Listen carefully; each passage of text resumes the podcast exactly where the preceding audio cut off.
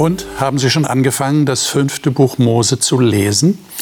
Das ist nämlich genau das Buch, das wir zurzeit studieren. Und wir haben ja schon vor zwei Wochen angefangen, dieses Buch zu lesen. Und es ist ein, ein sehr bedeutsames Buch in der Bibel. Es ist ein sehr altes Buch und natürlich ist bei uns, die Bibel das Leben, immer die Frage, hm, was sagt das uns heute? Aber wichtig ist, dass man es erst mal liest. Wenn Sie die vorigen Sendungen verpasst haben sollten, wenn Sie heute ganz neu einsteigen, ein besonders herzliches Willkommen an Sie. Aber gleich der Hinweis, schauen Sie in unserer Mediathek auf unserer Homepage nach, da können Sie alle bisherigen Sendungen sich anschauen, wann immer Sie möchten. Und dann haben Sie den Rückblick. Der Mose hat ja im fünften Buch Mose eine Rückblende gemacht. Darüber haben wir das letzte Mal, letzte Woche gesprochen, wo es um die Geschichte des Volkes Israel geht, damit man überhaupt weiß, äh, wo sind wir denn jetzt im fünften Buch Mose. Also auch die Empfehlung an Sie, lesen Sie ruhig auch die anderen Bücher von Mose, erster bis vierter Mose. Und da finden Sie sehr viele Hintergründe, sodass Sie dann das fünfte Buch Mose umso besser verstehen. Und heute werden wir das fünfte Kapitel lesen. Keine Sorge, diejenigen, die letzte Woche dabei waren, müssen nicht Sorge haben, dass wir das vierte Kapitel ganz auslassen. Wir lassen es momentan aus, wir werden aber später darauf zurückkommen. Aber jetzt geht es um Kapitel 5. Und in Kapitel 5 haben wir auch eine Wiederholung von dem, was schon im zweiten Mose passiert ist, wo das Volk Israel gerade aus Ägypten herausgeführt wurde von Gott, aus der Sklaverei, und jetzt am Berg Sinai stehen und Gott erleben mit Feuer und Donner und Rauch und Gott offenbart sich ihnen und gibt über Mose die zehn Gebote. Und die spielen auch in 5. Mose 5 eine große Rolle. Darüber will ich mit meinen Gästen ins Gespräch kommen. Wir werden das Buch aufschlagen, das Kapitel miteinander lesen und ich bin schon sehr gespannt, was unsere Gäste zu sagen haben und die darf ich Ihnen jetzt vorstellen. Daniela Piroski hat südslawische Wurzeln, ist verheiratet und hat zwei erwachsene Töchter. Seit über 20 Jahren ist sie Physiotherapeutin mit Schwerpunkt Neurologie und Kinder. Sie sagt, sie staune darüber, wie aktuell die Bibel auch heute noch ist. Carmen Mitterberger war nach ihrem Studium der Sportwissenschaften als selbstständige Heilmasseurin tätig. Dann stieg sie auf Sozialpädagogik um und leitet heute ein Internat an einer christlichen Schule in Österreich.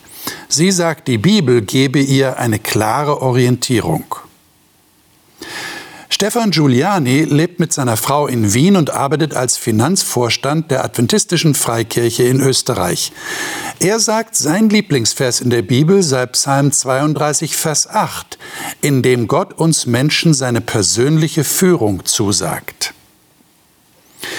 Erik Hensel lebt und arbeitet als Pastor einer Freikirche in Bayern. Er sagt, es sei für ihn so faszinierend, in altbekannten Bibeltexten, die man meint schon lange verstanden zu haben, neue Perspektiven zu erkennen und davon bereichert zu werden. Erik, ich bin gespannt, was du heute an Bereicherndem in 5. Mose 5 findest. Schlagen wir mal auf 5. Mose Kapitel 5 und lesen mal dieses Kapitel. Natürlich abschnittweise. Äh, dann können wir über die einzelnen Abschnitte miteinander ins Gespräch kommen. Ich schlage vor die Verse 1 bis 5. Und wer von euch das gerne lesen mag, den bitte ich es zu lesen. Beginne ich gleich. Ich lese aus der Lutherbibel. Mhm. Und Mose rief ganz Israel zusammen und sprach zu ihnen: Höre Israel, die Gebote und Rechte, die ich heute vor euren Ohren rede, und lernt sie und bewahrt sie was ihr danach tut. Der Herr, unser Gott, hat einen Bund mit uns geschlossen am Horeb und hat nicht mit unseren Vätern diesen Bund geschlossen, sondern mit uns, die wir heute hier sind und alle leben. Er hat von Angesicht zu Angesicht mit euch aus dem Feuer auf dem Berg geredet. Ich stand zur selben Zeit zwischen dem Herrn und euch, um euch das Herrn Wort zu verkündigen. Denn ihr fürchtet euch vor dem Feuer und ging nicht auf den Berg, und er sprach. Mhm. Gut, und dann geht es mit Vers 6 weiter. Aber halten wir da mal kurz inne. Was würdet ihr sagen, ist die Botschaft dessen, was Mose hier sagt? Er ruft ja ganz Israel herbei, steht hier, und spricht zu ihnen. Höre Israel. Was will er ihnen sagen in diesen Versen? Er möchte irgendwie bewusst machen, dass das, wovon sie vermutlich nur aus Erzählungen kennen, weil die, die Mehrheit der, der, des Volkes damals, die ja, waren damals, wo, wo diese Ereignisse stattgefunden haben, ja entweder noch gar nicht geboren oder vielleicht Kinder. Und er versucht sie damit reinzuholen und ihnen klarzumachen, hey, das, was damals passiert ist, das, was Gott damals uns als Volk mitgegeben hat, das hat nicht nur eure Eltern und vielleicht Großeltern betroffen, sondern das betrifft jeden Einzelnen von uns auch heute noch. Mhm. Mhm. Ja, das, das versucht einen einfach mhm. ihnen, ihnen deutlich zu machen, das ist real, das, das hat heute noch Bedeutung. Ja. Ja, so spannend, dass er sagt, er hat diesen Bund nicht mit unseren Vätern geschlossen, sondern mit uns, die wir heute hier stehen. Das schließt die Elterngeneration fast sogar ein bisschen aus. Da stolpert man ein bisschen drüber. Ja, ne? aber ich glaube, dass jeder versteht, ähm, dass es natürlich auch mit ihnen geschlossen war, auch mit, der, mit den Vorgenerationen. Wir denken an die Patriarchen. Ähm, aber es legt das Gewicht darauf, dass jede Zeit auch nochmal so den eigenen Bundesschluss braucht, so die, den eigenen Zugang dazu. Und der kommt hier dann sehr schön raus. So wahrscheinlich die Betonung darauf legen. Genau. Also denkt nicht, dass das nur mit euren Vätern passiert ist, sondern wie du schon ausgeführt hast, sondern das betrifft jetzt euch tatsächlich. Was sagt er noch in der Erinnerung? Was ist denn da noch wichtig, was er ihnen weitergibt? Und da könnte man auch drüber stolpern. Vielleicht auch das, wie Gott in Erscheinung getreten ist. Ja. Also dieses schon sehr starke, eindrucksvolle, angsteinflößende. Ähm, ich glaube auch, dass das etwas ist, was sie durchaus überliefert bekommen haben, was geblieben ist, was sowas, was durch Mark und Bein geht, das, das setzt sich einfach fest. Und da erinnert sie sich nochmal, ähm, in welcher Ehrfurcht oder in welchem Gegenüber sie das sehen, welches Gegenüber sie das sehen. Also. Es steht bei euch auch in Vers 4, von Angesicht zu Angesicht hat der Herr auf dem Berg mitten aus dem Feuer mit mhm. euch geredet. Mhm, mh. Das wirkt jetzt wie ein Widerspruch, ne? Eben hat er gesagt, äh, mit euch hat er einen Bund geschlossen und äh, mit euren Vätern ja auch, aber die Betonung liegt auf euch. Und jetzt sagt er sogar, äh, der Herr hat mit euch von Angesicht zu Angesicht, aber das stimmt ja gar nicht. Es sei denn, sie waren als Kinder dabei, was du schon gesagt hast. Also das Volk war ja nicht anwesend auf dem Berg. Es war nicht oben auf dem Berg. Richtig. Ja, richtig. Es war nur Mose oben auf dem Berg. Okay. Mit ihm hat er von Angesicht zu Angesicht gesprochen.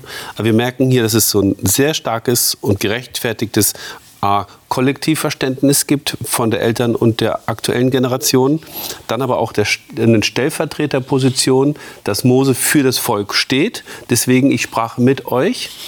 Angesicht zu Angesicht ist natürlich nochmal ein, ein ganz spannendes Bild, weil es ja schon beschrieben wird aus dem Feuer heraus und das Angesicht Gottes an der Stelle war Feuer. Ja. Also eine Theophanie ist eben was Großartiges. Da donnert es, da rumpelt es, da brennt es, da blitzt da äh, hat man Angst. Und das ist ja auch dies, äh, was die Beschreibung des Volkes. Das Angesicht des Volkes war eher das der Furcht, der Angst. Ja? Und das sind die zwei Angesichter, die sich hier begegnen. Ähm, aber es entsteht was sehr Spannendes zwischen diesen Angesichtern. Ähm, und darauf kommt er natürlich dann. Ja. Ich meine, am Ende des Kapitels geht er ja noch mal äh, deutlicher darauf ein. Kommen wir wahrscheinlich nachher noch dazu. Ähm, gerade was dieses von Angesicht zu Angesicht auf dem Berg und Feuer und so weiter und Angst angeht, äh, kommt er später noch mal drauf zu sprechen. Gehen wir mal weiter. Lesen wir mal die Verse 6 bis 11. Das kann ich. Daniela, sei so gut. Ich habe die neue Lebenübersetzung. Mhm. Ich bin der Herr, dein Gott, der dich aus der Sklaverei in Ägypten befreit hat. Du sollst außer mir keine anderen Götter haben. Du sollst dir kein Götzenbild anfertigen von etwas, das du im Himmel, auf der Erde oder im Wasser unter der Erde ist. Du sollst sie weder verehren, noch dich vor ihnen zu Boden werfen. Denn ich, der Herr, dein Gott, bin ein eifersüchtiger Gott. Ich lasse die Sünde derer, die mich hassen, nicht ungestraft, sondern ich strafe die Kinder für die Sünden ihrer Eltern bis in die dritte und vierte Generation. Bis zu welchem Vers? Bis elf. Bis elf. Denen aber, die mich lieben und meine Gebote befolgen, werde ich bis in die tausendste Generation gnädig sein. Du sollst den Namen des Herrn, deines Gottes, nicht missbrauchen. Denn der Herr wird jeden bestrafen, der seinen Namen missbraucht. Mhm. Wir hatten ja schon, liebe Zuschauer, vor einiger Zeit über den Vertrag geredet. Vielleicht erinnern Sie sich, wenn Sie schon so lange die Bibel das Leben schauen, was ich Ihnen wünsche. Äh, und da hatten wir über diesen Bund gesprochen, den Gott mit den Menschen, mit dem Volk Israel geschlossen hat. Und da hatten wir auch über die zehn Gebote, die zehn Worte in 2. Mose 20 gesprochen. Das hatten wir recht ausführlich getan. Jetzt haben wir hier eine Wiederholung der Gebote. Und jetzt die Frage an euch, meine lieben Gäste. Ähm, warum hat Gott oder Mose das für notwendig erachtet, das jetzt alles nochmal zu sagen? Was würdet ihr sagen? War das nicht irgendwie auf Tafeln niedergeschrieben worden? Äh, hätte man doch einfach, oder, oder war das so? Hat er das einfach wieder vorgelesen? Oder wollte Gott das so? Was habt ihr euch da gedacht, warum das hier nochmal wiederholt wird, was wir in 2. Mose 20 schon haben? Ich glaube, zum einen sind wir einfach sehr vergessliche Menschen. Okay. Und Wiederholung ist, ist nie schlecht. ähm, ich glaube, es ist wichtig, dass wir uns wichtige Dinge immer wieder vor Augen halten. Auf der anderen Seite weiß Mose, dass hier ein Abschied bevorsteht. Und bevor so ein Abschied kommt, kann man vielleicht wichtige Dinge nochmal zusammenfassen, die einem Herzen liegen, die man jemanden, den man gern hat, weitergibt. Und ich glaube, dass, dass, deswegen hat das fünfte Buch Mose da auch so viel Inhalt, weil es ist sowas, was sind die letzten Worte, die ich weitergeben möchte? Das fasst eigentlich so den Kern nochmal zusammen und den haben wir da vor uns. Mhm. Okay. Und natürlich auch, wenn, wenn Mose hier jetzt generell in, in diesem fünften Buch Mose äh, die Geschichte Israels und so die wesentlichen äh, Begebenheiten äh, rekapituliert, dann darf natürlich auch das, was so irgendwo im Zentrum dieses Bundes, den du angesprochen hast, mhm. steht, so die Kernwerte, ja, die, die Gott auch ausmachen, ich meine, das muss er ansprechen. Das kann er nicht auslassen. Das muss er ja auch, auch erwähnen. Also ich weiß nicht, ob er, ich glaube jetzt, das war wahrscheinlich für keinen der Zuhörer was Neues. Diese, diese zehn Gebote, die haben sie gekannt. Aber er muss es natürlich erwähnen, wenn er, wenn er auf die wesentlichen Punkte mhm. nochmal hinweist. Mhm, mhm. Also er leitet die Gebote ja nicht ein mit, ich bin der Herr dein Gott, der dich 40 Jahre durch die Wüste geführt hat sondern er sagt, ich bin der Herr, der dich aus Ägypten geholt hat. Und da sagen die meisten Hörer, okay, mich nicht, aber meine Eltern, die waren dabei. Also er schließt auch hier wieder an eine Grunderfahrung mhm. der Errettung, der Erlösung an. Und das, dasselbe Wort, das der Kern des Bundes ist und der Beziehung, auf die sich Gott und der Mensch an der Stelle hier einigen, in einem anderen Kontext nochmal zu hören, ist eine andere Nummer. Da, da, da, bewegt sich was, da verändert sich was. Man kontextualisiert sich das und sagt, okay, wir, wir sind hier nicht äh, vor dem Horeb und lagern hier äh, noch ganz äh, verschwitzt von der Flucht, sondern da ist schon 40 Jahre was gewachsen. Wir sind im Trott. wir haben unsere eigenen Gewohnheiten. Aber wir hören das nochmal an einem anderen Ort. Ich glaube, das ist extrem wichtig, so den Kern immer wieder auch an einem anderen Ort nochmal zu hören. Und gerade an dem Ort frisch raus, na, es geht gleich frisch rein in das Ziel. Wir hören es nochmal an. Wir gucken nochmal drauf. Und das ist das, was sehr wertvoll ist an der Stelle. Wenn wir uns das jetzt mal aus der, aus der historischen Betrachtung rausholen zu uns heute, dann müssen wir jetzt zunächst mal sagen, die zehn Gebote sind uns geläufig. Also alle Christen, glaube ich, und einschließlich Juden natürlich auch, ähm, halten das für ein ganz wichtiges Dokument, ganz wichtige Grundlage, habt ihr auch schon gesagt. Das ist der Kern des Bundes, ist dieser Vertragstext. Und der besteht ja aus verschiedenen Teilen. Also wir haben diese ersten drei Gebote hier, dann kommt das Gebot über den Sabbat, das lesen wir noch. Und dann kommt die zweite Hälfte. Ich habe so den Eindruck, ich weiß nicht, wie es euch geht, dass wir über die zweite Hälfte der zehn Gebote, also du sollst deine Mutter und deinen Vater ehren, du sollst nicht Ehe brechen, du sollst nicht töten und so weiter, sollst nicht lügen, sollst nicht begehren. Darüber hört man, glaube ich, eine ganze Menge, weil die Anwendung da ganz leicht ist. Jetzt würde mich aber interessieren, wie würdet ihr denn die ersten drei Gebote anwenden auf euer Leben heute im 21. Jahrhundert? Darf ich noch mal daran erinnern, was da steht? Man sollte sich kein Götterbild machen, man sollte andere Götterbilder nicht anbeten und man sollte den Namen Gottes nicht missbrauchen. Wie machten ihr das in eurem Alltag? Ich kann mich noch erinnern, als Kind wurde mir beigebracht, nicht zu sagen, ach Gott. Das ah. wäre das Brechen des Gebotes, du sollst den Namen des Herrn deines Gottes nicht missbrauchen. Ja? Oder ich bin im bayerischen Kontext aufgewachsen, im fränkischen, da hieß das eben auch, auch Gott, ach Gottchen. Ja, und das sind natürlich Dinge, wo äh, ich dann als Kind auch sagte, na, na, na, das macht man doch nicht. Wenn ich aber die, also das durchaus sage ich das heute auch noch nicht, aber wenn ich mir die drei Gebote so anschaue und sie mal von, ja, das ist dünnes Eis, wenn ich das sage, von einer einer menschlichen Vorstellung von Gott, einer personalisierten Vorstellung von Gott ein bisschen trenne, dann lese ich hier raus, es geht hier um das Wahrnehmen der Realität, wie sie ist. Ja? Es gibt nur mich, die Realität. Bilde dir nicht ein, dass es da eine andere Realität gäbe. Du erleidest Schiffbruch. Das Zweite ist, ähm, mach dir auch kein Bild von, eine Vorstellung von anderen Realitäten, auf die du dich verlässt. Das bringt nichts. Sieh es, wie es ist. Wie, wie, wie, sieht denn das aus praktisch? Und das Dritte was, ist... Wie, wie machen wir uns denn Bilder von anderen Realitäten? Naja, Weltbilder in, in dem Sinne. Ja, also, also im übertragenen Sinne. Also keine tatsächlichen materiellen Bilder von irgendwas. Wir, ja, haben, ja, doch, genau. wir haben doch nicht wie andere Religionen oder manchmal auch Christen in manchen kirchlichen Traditionen irgendwie einen Hausaltar, oder? Wo wir ein Bild von, was weiß ich, irgendeinem Heiligen oder von der Mutter Maria haben und die anbeten. Das, das machen wir als freikirchlich ausgerichtete Christen, als evangelische Christen nicht. Äh, was ist denn dann gemeint? Betrifft es uns dann nicht? Ja, dieses Verehren dieser, dieser Statue oder dieses Schreins ähm, heißt ja auch Hingabe. Und wenn ich etwas anderes in meinem Leben neben dem Gott noch als sei es was Materialistisches, verehre, kann es durchaus die Konkurrenz dann zu Gott sein. Und das will er ja gerade nicht. Er möchte dieser eine Gott sein, den ich verehre. Und da ist er sehr eifersüchtig. Da sagt er klipp und klar, ich möchte das nicht. Ja, aber aber ich meine, was verehre, wir sagen, die Deutschen haben ihr Auto als Heiligtum, was ja auch äh, nicht mehr wirklich so stimmt. Oder es war vielleicht nach dem Zweiten Weltkrieg so, vielleicht gibt es auch Leute, die haben das heute noch so drauf.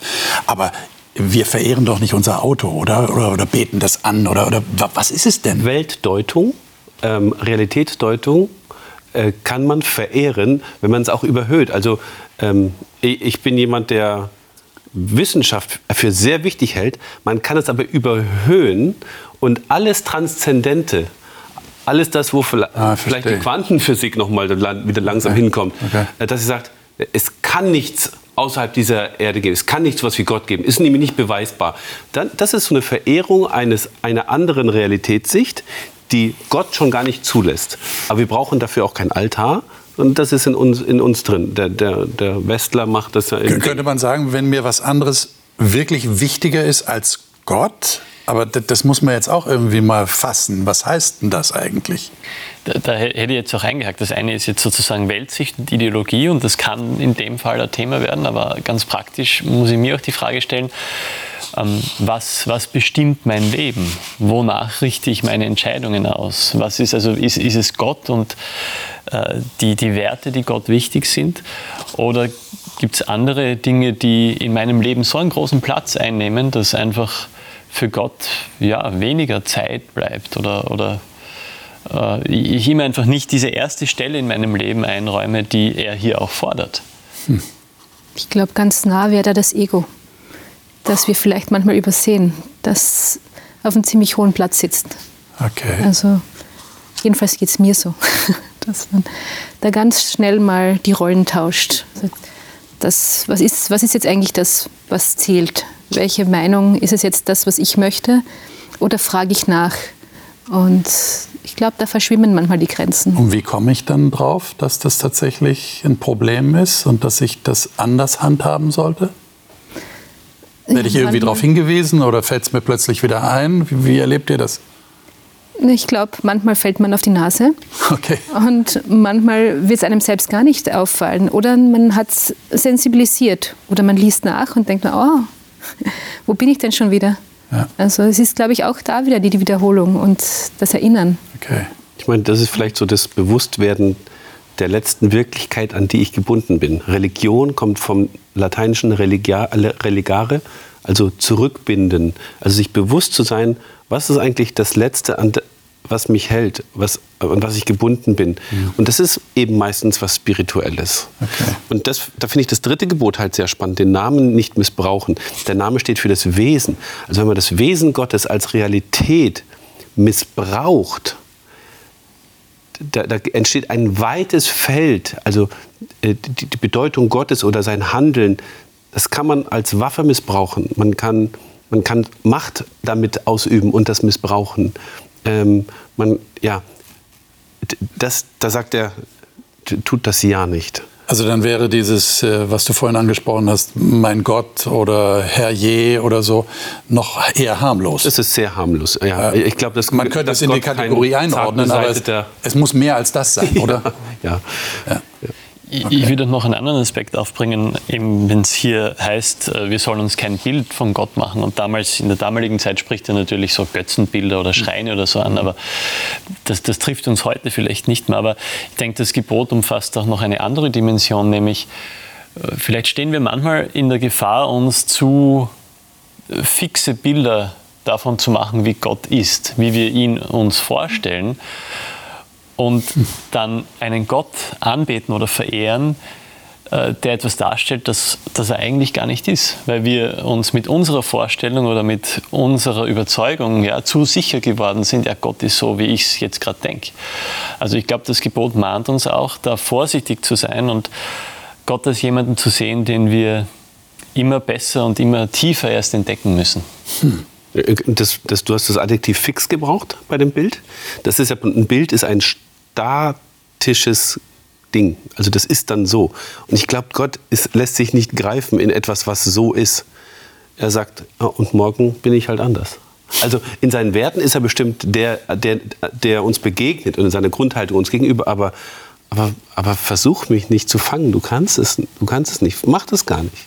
Und du, du wirst nur auf, auf falschen Ebenen laufen und, und mich dann eh nicht verstehen. Es wird immer mach, mach das nicht. Ja, ja, mach das gar nicht. Gut, lesen wir mal die nächsten Verse. Ähm, 12 bis 15. Äh, das ist ein, ein bekanntes Gebot, das Sabbatgebot. Hier heißt es, beachte den Sabbattag, um ihn heilig zu halten, so wie der Herr dein Gott es dir geboten hat. Sechs Tage sollst du arbeiten, all deine Arbeit tun, aber der siebte Tag ist Sabbat für den Herrn, deinen Gott. Du sollst an ihm keinerlei Arbeit tun, du und dein Sohn und deine Tochter, dein Sklave, deine Sklavin, dein Rind, dein Esel und all dein Vieh und der Fremde bei dir, der innerhalb deiner Tore wohnt, damit dein Sklave und deine Sklavin ruhen wie du. Und jetzt kommt ein interessanter Vers. Das ist was anderes, als wir in 2. Mose 20 haben. Und denke daran, dass du Sklave warst im Land Ägypten und dass der Herr dein Gott dich mit starker Hand, mit ausgestrecktem Arm von dort herausgeführt hat. Darum hat der Herr, dein Gott, dir geboten, den Sabbattag zu feiern. Die Frage, die ich jetzt stellen will, könnt ihr schon erahnen. Warum soll der Sabbat gehalten werden? Weil Gott sie aus der Sklaverei befreit hat. Was ist da der Zusammenhang? Hm, scheint ja eine schwierige Frage zu sein. Also es geht hier immer ums Erinnern. Ja. Gedenke, erinnere dich, ist das hebräische Wort auch da, Sacha. Ähm, und wir erinnern uns immer an das, was geschaffen war, was wir uns nicht erschaffen haben.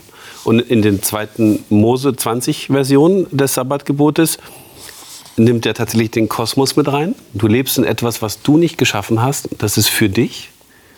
Ja? Das, und der Sabbat steht als Denkmal dafür da. Und, und hier in, in, dem, in der Version nach 5. Mose 5 ist es die Erlösung, die Errettung. Auch etwas, was du nicht gemacht hast. Die Schöpf, der Schöpfungsgedanke ist in beiden Dingen da. Ist ja spannend, dass Gott ja mit dem Wort schafft in 1. Mose. Fünfte Buch Mose wird schon mit den, den Worten eingeleitet. Und das sind die zehn Gebote, auch die zehn Worte. Also der Schöpfungsgedanke aus dem Wort, ich schaffe hier mit dem Wort, mit den Werten, mit den Gesetzen etwas, damit du lebst, ist ja immens vorhanden. Also entweder schaffen für das, wo du leben kannst, oder dann wiederum leben in etwas, wenn was kaputt gegangen ist, die Erlösung. Auch die ist wieder geschaffen. Das ist meiner Meinung nach der Zusammenhang, den es da gibt. Also du würdest da einen Bezug sehen zu, zur Erlösung? Ja. Denn man könnte ja ganz einfach oberflächlich sagen, äh, ich kann mich nicht erinnern, dass ich irgendwann Sklave war. Also ist das eine historische, Geschichte. Es betrifft das Volk Israel. Die waren Sklaven in Ägypten, ja. Und dann hat Gott gesagt, haltet den Sabbat, weil ich euch befreit habe aus Ägypten. Aber das betrifft uns ja nicht mehr, weil wir sind ja aus der Sklaverei befreit worden. Oder? Ja, wir sehen unsere Versklavung vielleicht nicht immer so. Aha, also ihr würdet es sofort übertragen und sagen, ah, wir sind aber auch Sklaven. An mancher Stelle müssen wir übertragen. Wir sind halt nicht an der Stelle. Und man muss ja sagen, selbst wenn, wenn es an das Volk, das jetzt vor den Toren ins gelobte Land steht, auch die waren nicht mehr die, die aus Ägypten raus sind. Also genau, die ganz Alten, weil die, die unter 20 waren, wahrscheinlich noch. Ja. Ja. Aber äh, genau, es, äh, auch, auch die mussten kontextualisieren. Schon. Und wir müssen das jetzt auch an der Stelle. Ähm, können das aber an der Stelle sehr gut machen. Also es gibt überall etwas, was uns bindet, was uns gefangen Für, nimmt. für den Fall, dass wir uns entschließen, das tatsächlich als Wort zu nehmen, das auch für uns etwas zu sagen hat. Ja. Es gibt ja auch die, die Lösung, die manche haben, habe ich ja schon angedeutet, die sagen, das ist ein historisches Dokument, das beschreibt die Situation im Volk Israel, das hat mit uns nichts zu tun. Das würde dann aber auch bedeuten, dass die zehn Gebote dann, ja, sind dann auch nicht mehr so bindend. Ne? Das war halt für die Israeliten damals. Also ihr würdet sagen, wir müssen schon übertragen, damit wir überhaupt äh, was draus nehmen können für uns heute. Daniela. Er meint es ja auch gut mit uns, indem er uns ja diesen Tag gibt. Ich meine, die Sklaven in Ägypten konnten den Sabbat wahrscheinlich nicht halten. Sie mussten Tag und Nacht arbeiten. Oder, ähm, und diese Ruhe, er, äh, er erklärt ja jetzt wirklich explizit, wen er damit alles meint. Also du selber sollst nicht arbeiten, deine Sklaven nicht, selbst dein Esel und, und dein Ochse nicht. Und wenn du Sklaven hast, bitte gönn denen auch mal diesen Sabbat. Das heißt, es ist auch wirklich ähm, die Erklärung, warum man das machen soll. Jetzt theologisch hast du das sehr gut erklärt, aber ganz praktisch gesehen ist das doch hier wirklich gut gemeint auch. Also- und, und als ähm, und, und erweitert die Ruhe gleich Auf auf, andere Fall, Menschen. ja, weil sie auch und das ist ja, glaube ich, ein ganz wichtiger Aspekt, dass ich nicht nur an mich denke, an meinen Vorteil, sondern auch das auf andere ausweite und an sie denke. Und Weil sage, er die sagt, sollen auch nicht die für mich heutige schuften. Sklaverei, das heißt, wo sehen wir uns? Wir könnten wirklich jeden Tag arbeiten. Es wäre nie genug. Wir, wir müssten äh, jeden Tag zur Arbeit. Wir müssten noch weiter, noch mehr. Und ja, es wäre nie der Punkt, wo wir sagen, aber jetzt schalte ich meinen Gang zurück. Und da weiß Gott als unser Schöpfer, es tut uns gut, einen Tag mal nichts zu tun, also zumindest nicht arbeiten zu müssen, um das Aber wenn wir jetzt davon reden, dass wir es ausweiten auf andere Menschen, wir haben ja keine Sklaven, oder? Die wir am Sabbat ruhen lassen. Ähm, das, Oder? Der, die Version nach 2. Mose 20 bringt es äh, in, in einem Zahlenverhältnis noch stärker aus. Ich weiß jetzt gerade nicht, wie das im 5. Mose ist, aber die Aufzählung, du sollst nicht arbeiten und, und dann wird ja aufgezählt, ist, als, ist 1 zu 6. Äh, bringt so den Wochenrhythmus wieder, aber sagt für mich auch dann wiederum, achte sechsmal mehr darauf, dass auch dein Nächster in diese Ruhe kommen kann, die dir gewährt ist. Und das Ja, wird ja, ja. mit dem Befreiungsgedanken aus der zweiten Version der Gebote auch nochmal schön verdeutlicht. Das ist ein sozialer Auftrag, der damit verbunden ist. Und jetzt hätte ich gerne gewusst, Herr Pastor, wie sieht das praktisch aus? Ja, also ein, ein, Dieses 1 zu 6. Alle anderen sollen auch zur Ruhe kommen. Wie mache ich denn das? Äh, ist das mein Nachbar? Ist das der Mitarbeiter bei äh, Amazon, der meine Päckchen packt äh, am Sabbat? Oder, und, das ich, muss ich vorher bestellen, damit das nicht passiert? Das ist natürlich sehr, sehr schwierig. Wer ist denn der Sklave, der für mich arbeitet, den ich am Sabbat ruhen lassen soll? In diese Spannung sind wir gestellt und es wird wahrscheinlich äh, immer ein, ein Nachdenken sein für den Menschen, für den Nächsten. Also einen Katalog zu erstellen ist jetzt sehr schwer an der Stelle, aber ähm, äh, genau, es ist eine Grundhaltung, die ich in mir lebe. Ja, gerade weil die erste Version in 2. Mose 20 die Schöpfung mit beinhaltet, was ich nicht nur dem Menschen gegenüber sondern auch der Schöpfung gegenüber. Eine, eine Haltung habe des Ruhens, der Regeneration, das ist der Punkt, Regeneration, die dann möglich ist. Und das würde dann aber nicht nur den Sabbat betreffen. Richtig, also das würde eigentlich ist den es eine Gedanken Haltung, die ich der 24/7 grundsätzlichen lebe. Nachhaltigkeit Äh, Genau, ansprechen. genau, genau. Okay. Ja, ich denke, es betrifft einerseits schon auch diesen, diesen einen Tag, an dem ich mich äh, dazu entscheiden kann, möglichst zu vermeiden, ja, dass, dass andere Menschen unmittelbar oder, oder vielleicht indirekt ja, für mich arbeiten und, und damit auch nicht die Möglichkeit haben, irgendwie diese Ruhe zu genießen. Ähm, auf der anderen Seite aber natürlich auch darüber hinaus ist, ist es Gott ein, ein ganz wesentliches Anliegen, dass äh, Ausbeutung, ja, wie sie Israel erlebt hat, nicht mehr geschieht. Und das haben wir natürlich heute in der globalen Welt sehr gefordert, weil Ausbeutung passiert jetzt nicht mehr in unserer unmittelbaren Nachbarschaft, sondern äh, passiert dann am anderen Ende der Welt. Und da ist unser Einfluss natürlich begrenzter, aber wir können trotzdem mit unseren Entscheidungen einen Unterschied machen. Mhm. Und, Und, ich sehe in dem Zusammenhang auch dieses Sabbatgebot irgendwo als Bindeglied zwischen dem ersten Teil der Gebote, die unser Verhältnis zu Gott ansprechen, und dem, dem zweiten Teil, der, dass die unser Verhältnis zu unseren Mitmenschen ansprechen. Und der Sabbat ist hier genau in der Mitte und kombiniert das. Es geht einerseits um, um Erlösung, um Schöpfung, um, um, diese Aspekte, über die wir schon gesprochen haben, aber es geht auch sehr klar darum, dass äh, im Sabbat ist das, denke ich, schon enthalten, dass wir unsere Mitmenschen nicht ausnutzen dürfen. Das, das geht sich nicht aus. Ja. Das wird auch eingebettet durch das, was wir in 5. Mose weiterlesen werden. Es zieht sich durch. Du lebst in etwas, gerade wenn du in das neue Land reinkommst, das du nicht vorbereitet hast. Du, du erntest von Weinbergen, die du nicht gepflanzt hast. Du trinkst aus Brunnen, die du nicht gegraben hast. Du, du, du, lebst in Häusern, die du nicht gebaut hast. Und das ist ja so ein Grundgedanke, der auch wieder an Schöpfung erinnert und in Befreiung führt. Du lebst befreit in etwas, das du nicht geschaffen hast. Sei dir dessen bewusst und geh damit sorgfältig um. Und letztendlich ist doch unsere ganze Welt, das Land eigentlich, das er nicht geschaffen hat, in dem dürfen wir leben. Und dann können wir es eigentlich auch ganz viele Dinge auch übertragen wiederum leichter. Und der Sabbat wäre dann tatsächlich, wie du sagst, auch eine Zeit der Besinnung, wo ich schon im Sabbat angelegt habe, dass ich Rücksicht nehme auf meine Mitmenschen, was dann im zweiten Teil der zehn Gebote noch deutlicher ausgeführt wird. Und der Sabbat wäre vielleicht so eine Zäsur. Weil wir vergesslich sind, wie du sagst, dass wir am Sabbat dran denken, äh, wie habe ich mich eigentlich in der vergangenen Woche meinen Mitmenschen gegenüber verhalten und wie will ich es denn in der Zukunft halten? Man könnte den Begriff des Sabbats, der durchaus sehr alttestamentlich klingt und eigentlich gar nicht in unserem Sprachgebrauch vorkommt. Also eine moderne Übersetzung dieses Begriffs wäre eigentlich Nachhaltigkeitstag. Ja. Das, das wird es treffen. Und zwar für Natur, für Mitmensch, mit Beziehungen, mit allem drum und dran. Ja. Nachhaltigkeitstag. Ja. So, ich würde gerne noch mal auf das zu sprechen kommen, was wir am Anfang angesprochen hatten. Äh, und zwar die Verse 2 und ab Vers 22. Äh, ich würde vorschlagen, dass wir da mal äh, das Lesen, diesen Abschnitt lesen.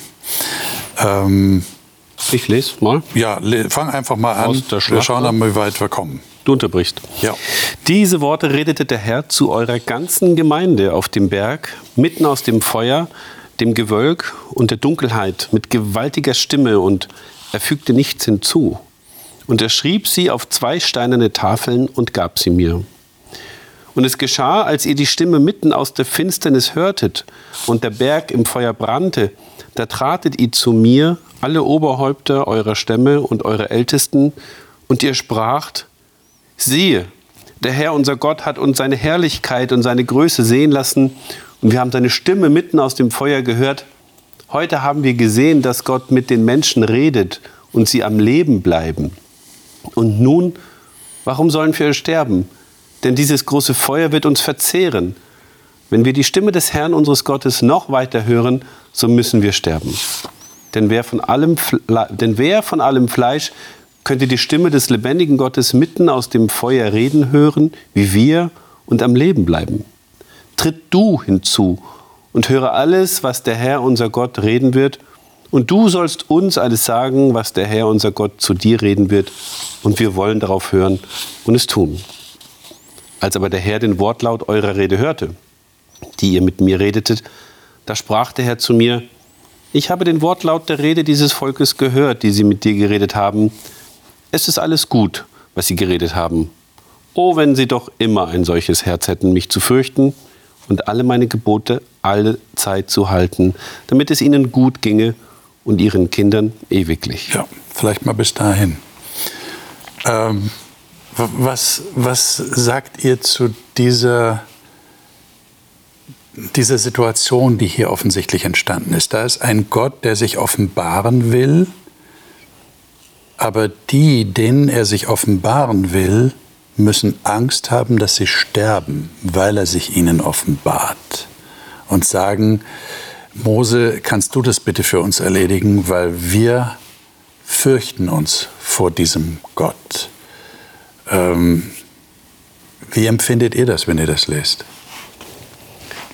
Also es ist dieser Gott, den du nicht einordnen kannst. Okay. Es ist dieser ganz andere, dieses, wir, wir kommen damit gar nicht klar, Gott. Okay.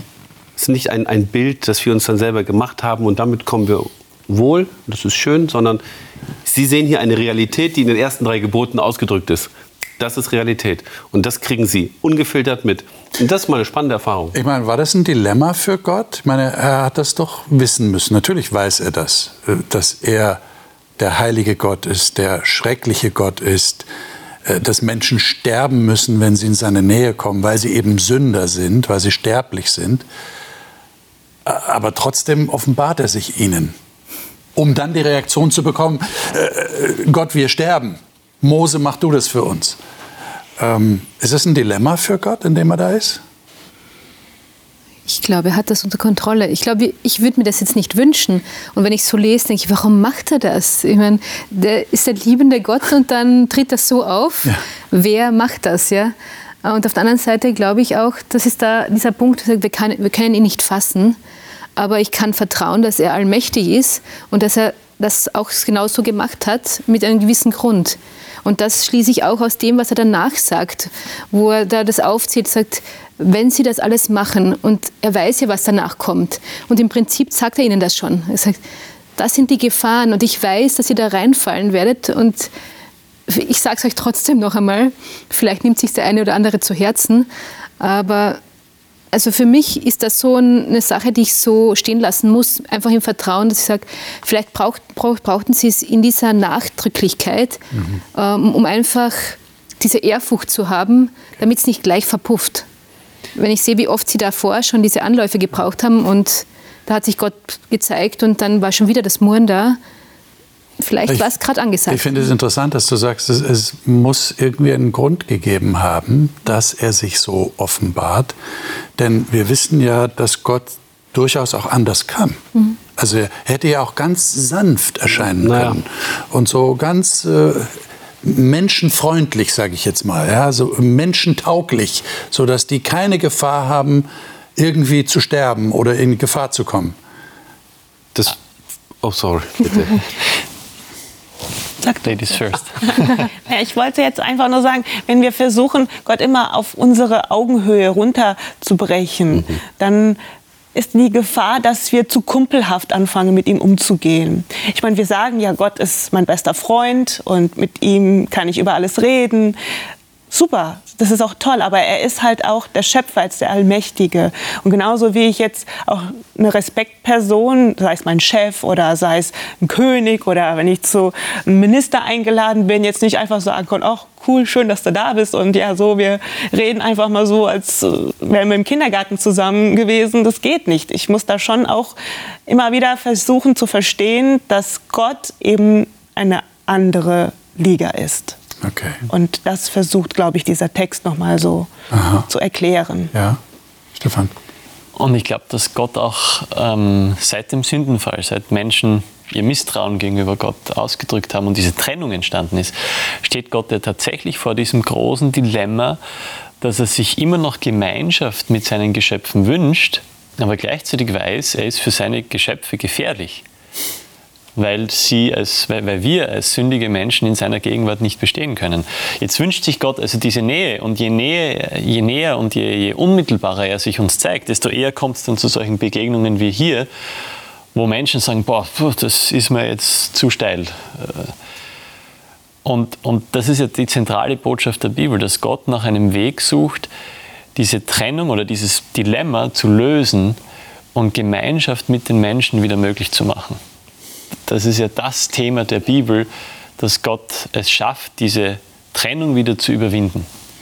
Aber es ist für uns heute natürlich äh, wahrscheinlich noch schwerer, das nachzuvollziehen, dass Gott sich genau so offenbart hat, obwohl er wusste, dass das für die Menschen eben schwierig sein wird. Aber du hast das richtig beschrieben, denke ich. Das ist ein Dilemma, in dem er sich aber Gott ist Leben.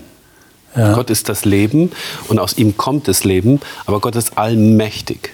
Das Volk steht vor den Grenzen des neuen Landes und vor 40 Jahren hat das Volk gesagt, wir gehen nicht rein, weil die sind stärker als wir. Was, was kann denen jetzt Besseres passieren, als ihren Gott, der auf deren Seite ist, zu erleben in einer Art und Weise, wo jeder sagt, wow, dem will ich mich definitiv nicht in den Weg stellen, aber wenn der auf unserer Seite ist, let's go. Also ich glaube, das war einfach nur mal sagen so, darf ich euch kurz mal zeigen, was ich kann? Und ich bin auf eurer Seite. Hm. Cool. Ja, und auf der anderen Seite haben sie das, sind sie das ja auch gewohnt. Also wenn man sieht, wie die Götter damals dargestellt wurden, da waren ja auch die Elemente im Spiel. Da war auch sicher viel Feuer, wie die Ägypter ihre Tempel gebaut haben. Das waren ja imposante Sachen. Ähm, und als Gegenpart, also Gott macht das auch so. Also sie sind das gewohnt in gewisser Weise als Kinder ihrer Zeit, ähm, dass Götter so auftreten. Oder dass es da ein gewisses, einen gewissen Tempel, ein gewisses herum, rundherum gibt. Ähm, und Gott braucht das nicht, aber er zeigt sich auch auf diese Weise. Also vielleicht war das auch ein Stück weit Hintergrund. Liebe Zuschauer, können Sie sich vorstellen, wie das wäre, wenn sich Gott heute so offenbaren würde, wie er das bei den Israeliten damals gemacht hat, am Berg Horeb? Es fällt uns schwer, oder? Und wir schrecken ein bisschen davor zurück und denken, boah, was ist da los? Und die armen Israeliten, die mussten Angst vor diesem Gott haben. Wir werden nächste Woche dieser Frage noch stärker nachgehen. Wer ist eigentlich dieser Gott?